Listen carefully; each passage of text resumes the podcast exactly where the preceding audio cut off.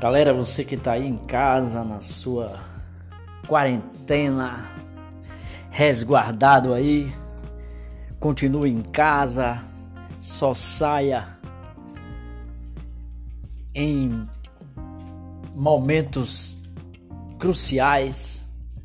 Use sua máscara, lave bem as mãos e use seu álcool em gel.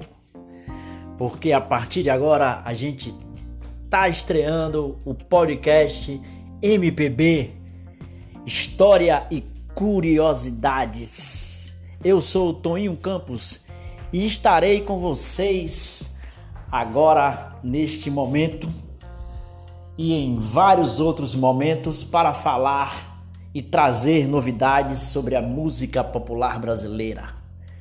O termo música popular brasileira que já era utilizada no início do século XX, sem entretanto definir um movimento ou grupo de artistas.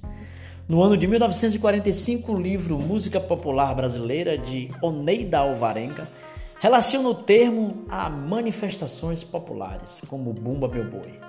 Somente duas décadas depois ganharia também a sigla MPB e a concepção que se tem do termo. A MPB surgiu exatamente em um momento de declínio da bossa nova, gênero renovador na música brasileira surgido na segunda metade da década de 1950. Influenciado pelo jazz norte-americano, a bossa nova deu novas marcas ao samba tradicional. Mas, na primeira metade da década de 1960, a bossa nova passaria por transformações e a partir de uma nova geração de compositores, o movimento chegaria ao fim já na segunda metade daquela década.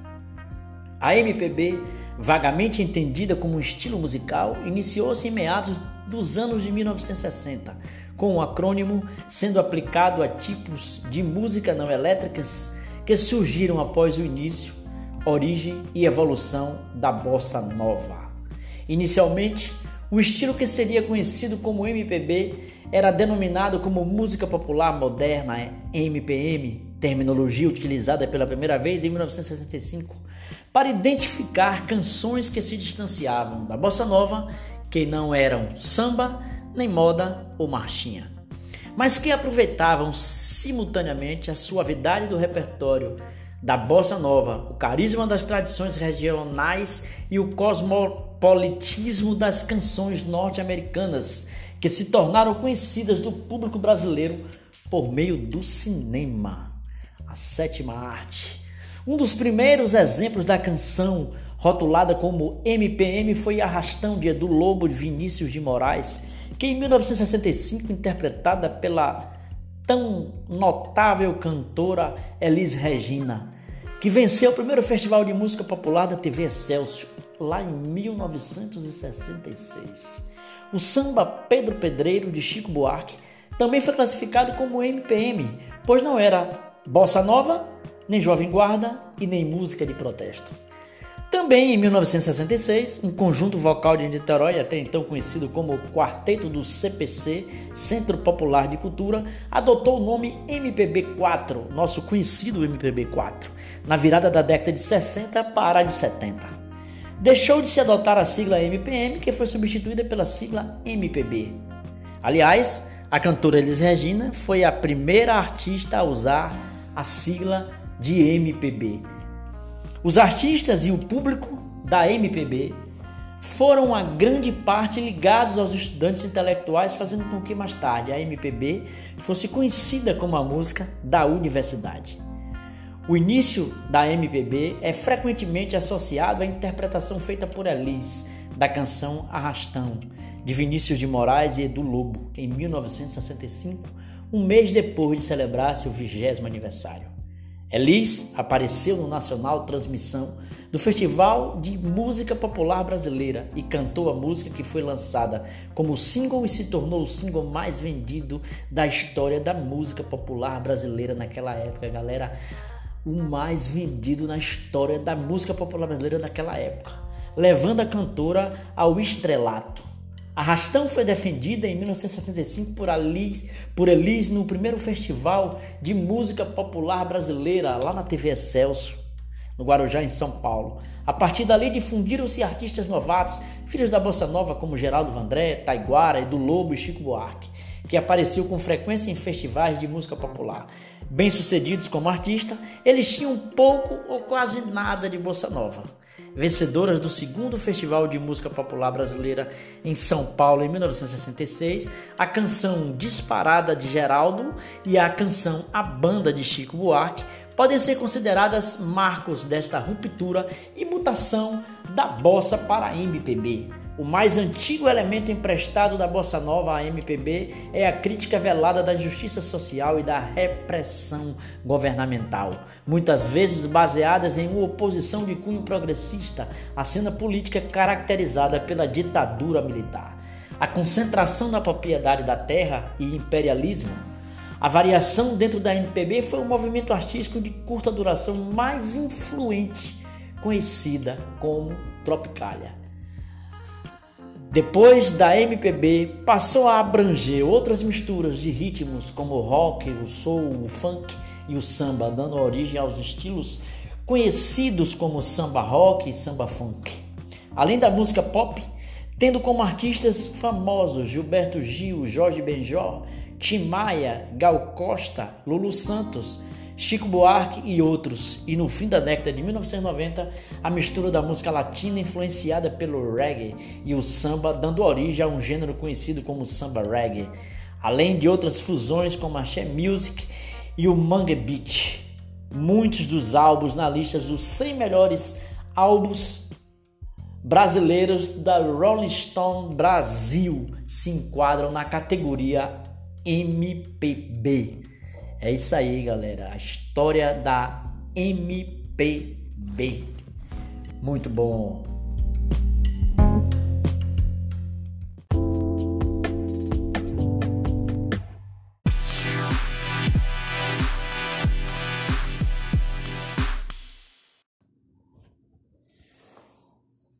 Vamos voltando agora para apresentar o quadro Curiosidades da MPB. MPB.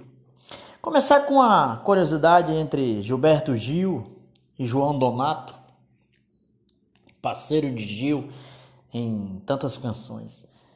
E um belo dia, João Donato ligou para Gil, queria mostrar uma letra a Gil, e foi para casa de Gil, e aí mostrou a letra Gil e, Gil disse: Mas João Donato, eu estou um pouco ocupado.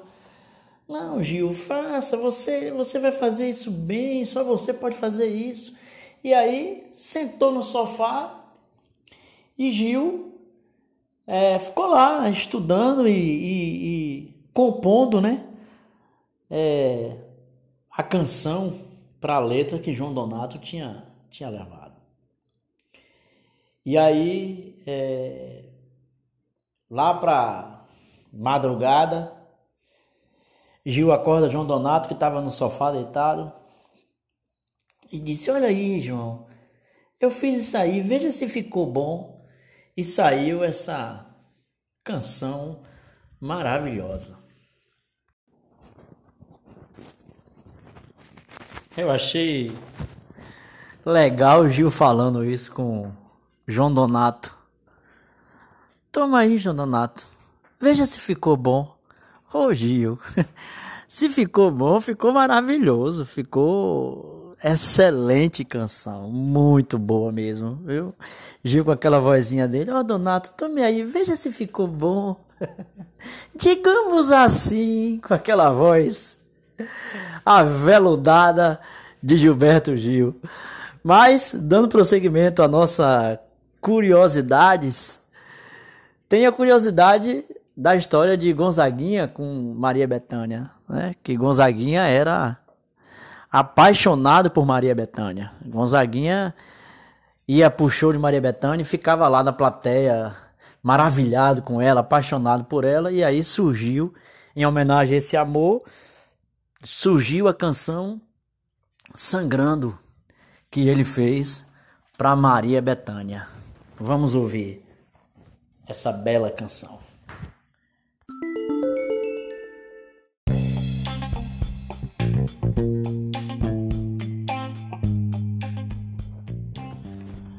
E aí, galera? Estão gostando aí do nosso podcast MPB Histórias e Curiosidades? É, você é importante pra gente. Você pode participar do nosso podcast, sim. Você pode participar mandando para a gente histórias, curiosidades. É só você mandar pelo e-mail podcast mpb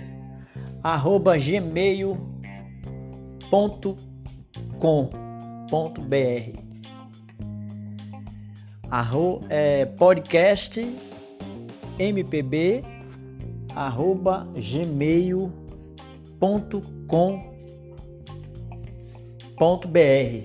Participe! Mande aí seu material que a gente vai divulgar e vai divulgar quem enviou também. É isso aí. Participe com a gente.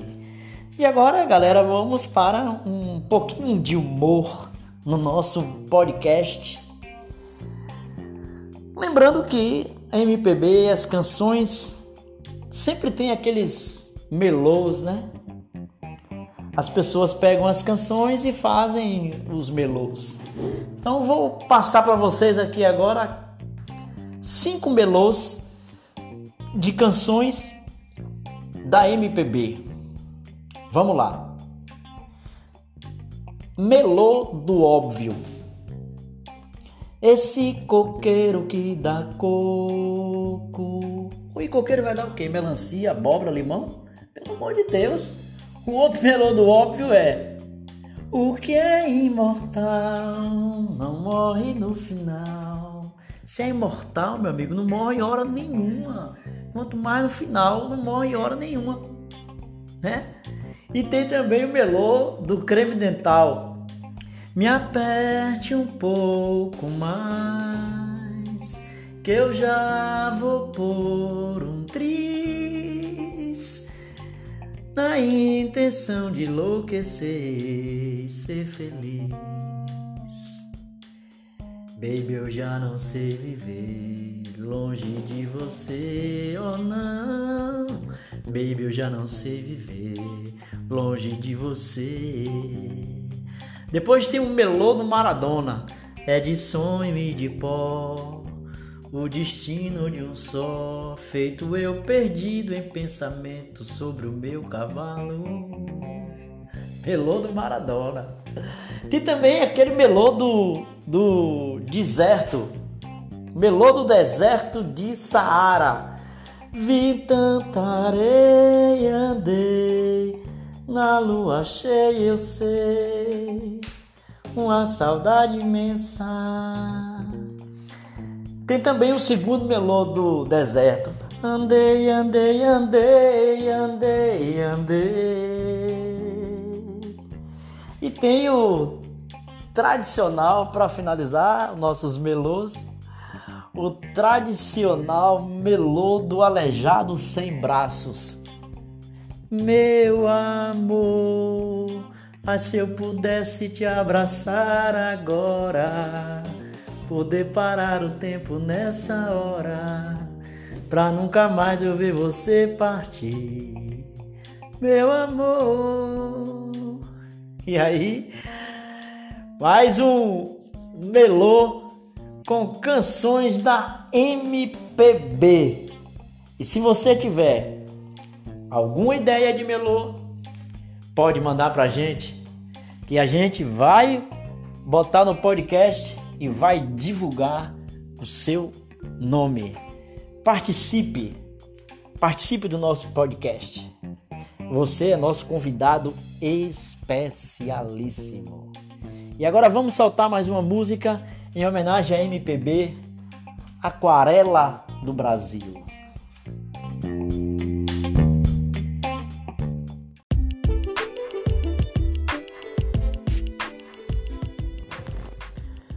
Bem, amigos, ouvintes, é, vamos encerrar o nosso podcast falando do maior símbolo da MPB, né? Nossa querida, pequena, notável, fantástica cantora Elis Regina. que pulsava música pelos seus poros. E para a historiadora Rafaela Lunardi, Elis Regina representa uma síntese da MPB. Muito bem colocado isso pela Rafaela Lunardi. A cantora vivenciou todas as etapas do processo de legitimação da música brasileira. Era comum encontrar pelos muros de cidades brasileiras a pichação Elis Vive. A morte da cantora, então no auge, aos 36 anos, em 19 de janeiro de 1982, fora tão inesperada que deixou os, os fãs inconformados. 30 anos depois, Elis vive como referência incontornável para quem faz, pensa ou ouve música brasileira. Na celebração da data, CDs com shows na íntegra, a nova edição de uma biografia e um estudo lançam novas luzes sobre a cantora. A música de Elis é, antes de mais nada, um dos principais símbolos da chamada MPB, música popular brasileira. Ainda que rejeitada por muitos artistas, a sigla MPB representa inegavelmente um gênero estabelecido, quase um sinônimo para a música de qualidade feita no país. Para Rafaela Lunardi, a cantora foi fundamental para o estabelecimento do gênero. A tese foi defendida na dissertação de mestrado Em Busca do Falso Brilhante, Performance e projeto autoral da trajetória de Elis Regina, Brasil, 1965-1976, na Faculdade de Filosofia, Letras e Ciências Humanas, da USP.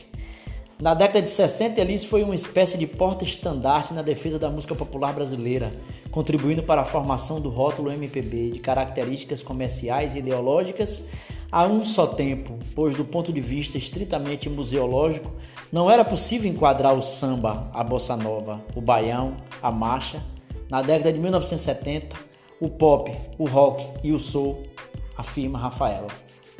Elis foi um artista que vivenciou todas as etapas do processo de legitimação da MPB nas décadas de 60 e 70, passando por todas as fases e dialogando com as diversas demandas do mercado de música no Brasil. O fino da bossa. Nascido em Porto Alegre, Elis começou a carreira na rádio.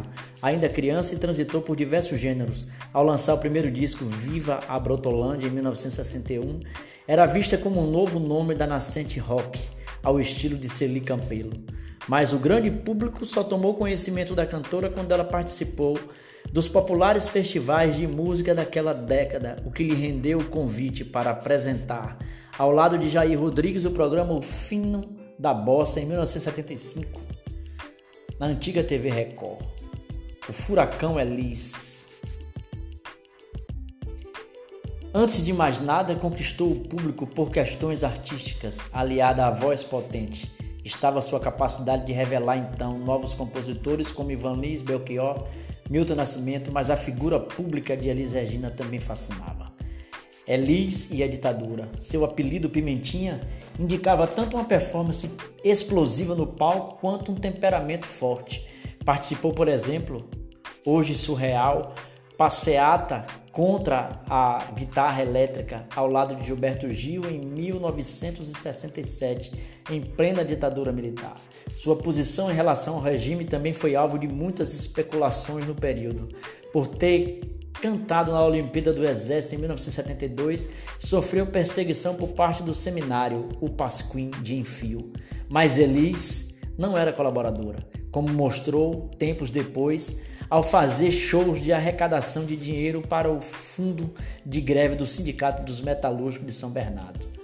Em sua voz, o bêbado equilibrista foi uma espécie de hino da abertura política Nesse ponto, a historiadora Rafaela Nulardi e a autora da biografia Furacão Elis, Regina Echeverria, divergem. A Elis relembrada hoje é a Elis do final de sua vida e carreira, uma artista ligada às questões sociopolíticas de seu tempo. A Elis que atuou artisticamente na posição ao regime militar, afirma Rafaela. Já Regina tem outra visão. Ela foi um símbolo político da época. Tinha Chico Buarque e Caetano Veloso que eram mais engajados. Ela era um intérprete. A sorte é que ela gravou o hino da Anistia em 1979. O papel dela foi cantar aos novos compositores e não cavar trincheiras. a moderna MPB, Rafaela lembra que a cantora não possuía uma formação política e ou universitária que pudesse compará-la intelectualmente a Nara Leão, Chico Buarque ou Edu Lobo, jovens artísticos típicos do altamente elitista meio universitário brasileiro da época. No entanto, essa formação não teria impedido que Elis fosse engajada politicamente. Para a historiadora, a cantora ajudou a formar a ideia de moderna MPB, interpretando canções de protesto e atuando na luta em defesa da música nacional.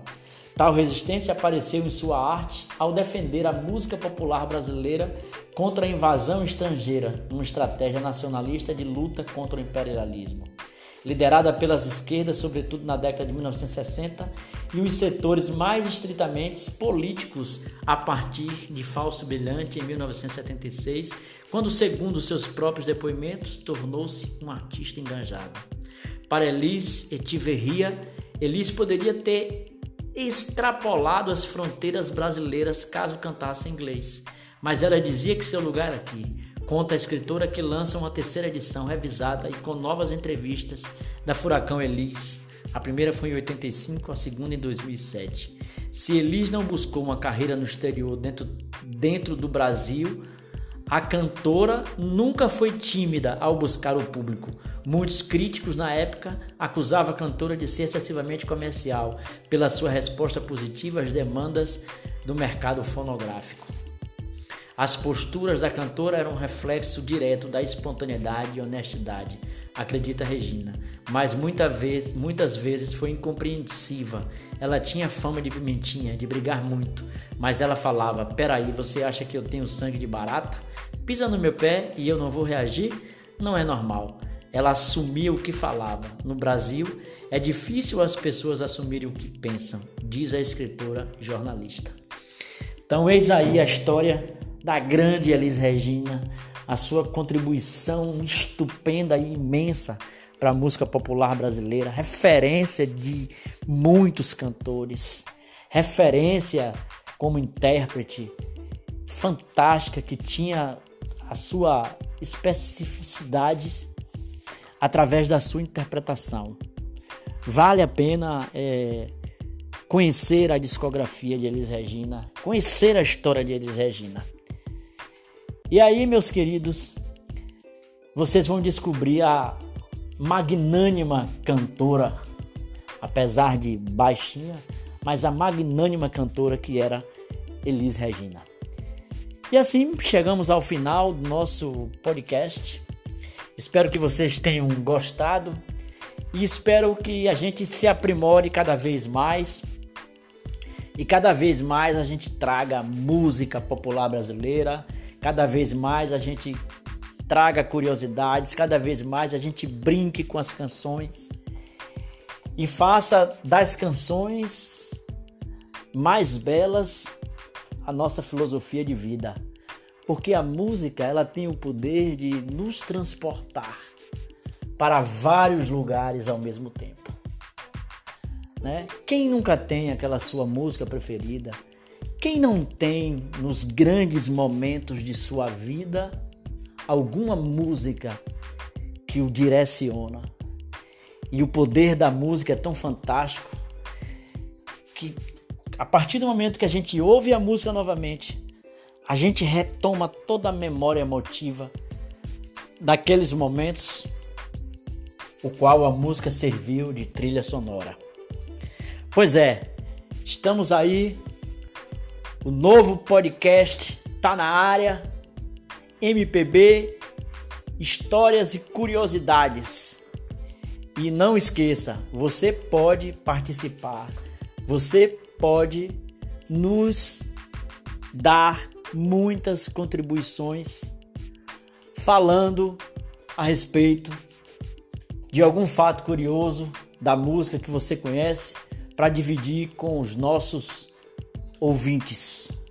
Ok? Um abraço a todos. Muita paz, muita luz. Deus nos abençoe e fique em casa. Até a próxima, até o próximo episódio. Um abraço a todos, um beijo no coração de todos. Fiquem com Deus.